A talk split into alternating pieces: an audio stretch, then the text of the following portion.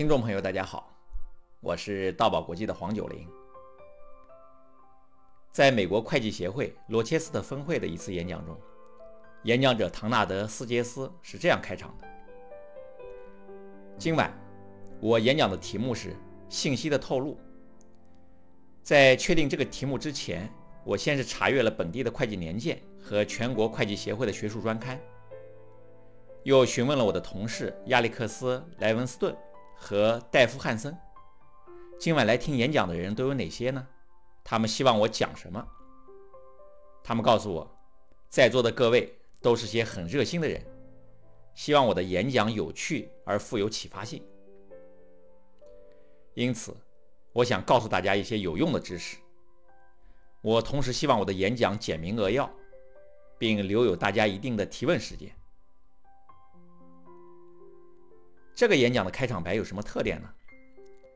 演讲者唐纳德·斯杰斯在开场白中向听众传达了一种信息，就是我很重视听众的需要，我希望让听众从演讲中有所收获。戴尔·卡内基说：“听众永远都对自己感兴趣，而且只想解决他们自己的问题。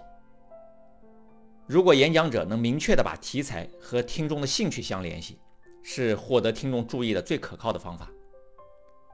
不过呢，很多演讲人却会忽略这一点。有一次，卡耐基听一个美国大学生的演讲，演讲的题目是“保护森林刻不容缓”。演讲的开场是这样的：“身为美国人，应该为我们国家资源感到骄傲。”然后呢，他向听众指出，美国人正在大量的浪费国家的木材。卡耐基评价说：“这段开场白太普通、太含混了，并没有使他的讲题与听众发生重大的关联。”卡耐基说：“听众中正好有一位商人，森林遭到破坏，对他的事业可能会造成重大的影响；还有一位是银行家，这件事对他也有影响。森林被破坏还会影响到经济的景气等等。”卡耐基建议说：“为什么不以这样的方式作为开场白呢？”我今天所要讲的题目将会影响到你的事业，波比先生，还有你，绍尔先生。事实上，从某种角度来说，它还会影响到我们吃的食物的价格，以及我们所付出的房租。它影响到我们大家的收入和生活。这样的开场白就会让听众对演讲保持浓厚的兴趣了。卡耐基为此还提出了一种保证的技巧。这种保证技巧就是用一两句直白明确的话告诉听众，听这个演讲会有什么好处。例如，我保证，假如各位听我讲上十分钟，一定可以学到一个让自己更受欢迎的方法。我要告诉大家如何防止疲劳，如何使自己每天清醒的时间多一个小时。我要告诉各位如何增加实质性的收入。从本质上来说，听众都有自私的一面，只有他们感觉到能从演讲中有所收获，他们才愿意去听演讲。而关切利益或告知好处的开场，则正面回答了听众“我为什么要听这个演讲”的问题。那这种保证技巧会不会有夸大其词的嫌疑呢？著名演讲家艾伯特·胡巴德说过这样的话：“把事情说得严重一点，说话的方式才能引人注意。”